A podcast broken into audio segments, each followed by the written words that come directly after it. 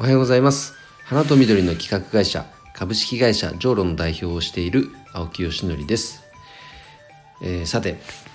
なんかこう YouTube でねついついこう見てしまう動画があってあのミニマリストさんって言ったらいいの？かな？その方のこんなものを手放してみました動画ってやつですね。えっ、とで最近見てああなるほどと思ったのがえっと、まず台所のあの三角コーナーをなくしてみました。これはね、比較的なんか想像しやすいんですけど、あと、あ、なるほどと思ったのがですね、いろんなところに置いてあるゴミ箱。これをなくして、もう一箇所にまとめたっていうことが紹介されてたんですね。あ、なるほどなと、確かに例えば洗面所でゴミが出たらその場ですぐポイってやれたらまあ便利だけども結局それをまた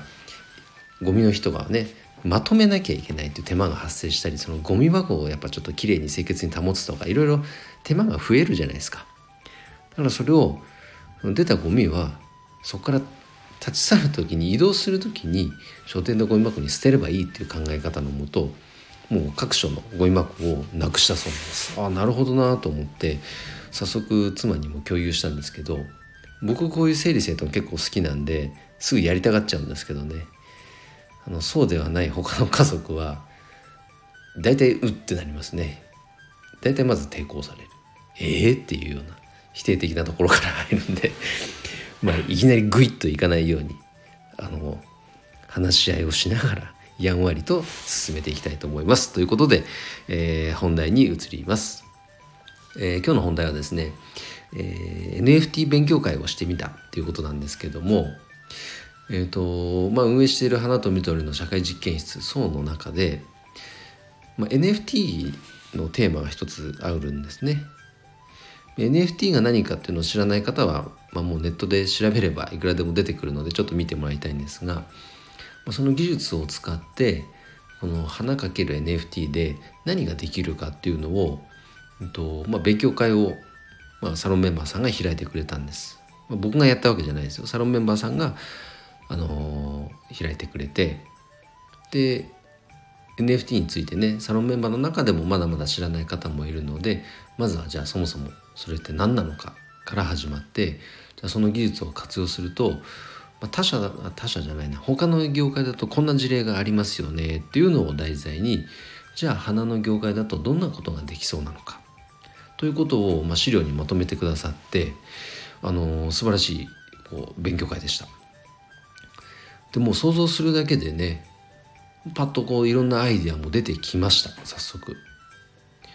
なのでまあ来週かあの月1の、まあ、オンライン飲み会があるのでサロンメンバーの中で中でねその時の多分一つの題材にもなるんじゃないかなという気がしています。なんかねもっと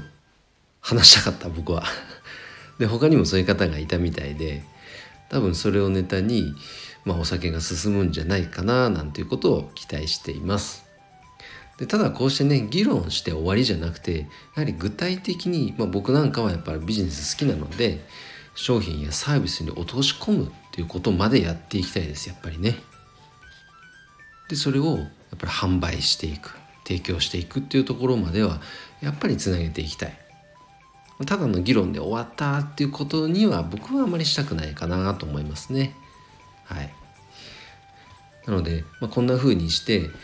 えーとまあ、今回は NFT の勉強会でしたけれども他にもいろんなテーマのおそらく勉強会がチャンネルごとに立ち上がっていくと思いますのでそういった動向をね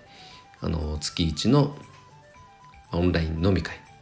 はたまた毎週開催されている定例会こういった中で進捗を聞くのがまた一つの楽しみです。で1期生の募集はおかげさまでもう今月は終了となりました。2期生の募集が1月1日から早速募集開始となります。募集期間は1月末までの1ヶ月間ですけれども定員になり次第こちらは受付終了となります。でその次第3期は2月1日から2月末まで第4期は3月1日から3月末までというようなスケジュールで募集をしていきますので、ぜひ関心のある方は僕のプロフィール欄に URL が貼ってありますのでそちらをご覧ください。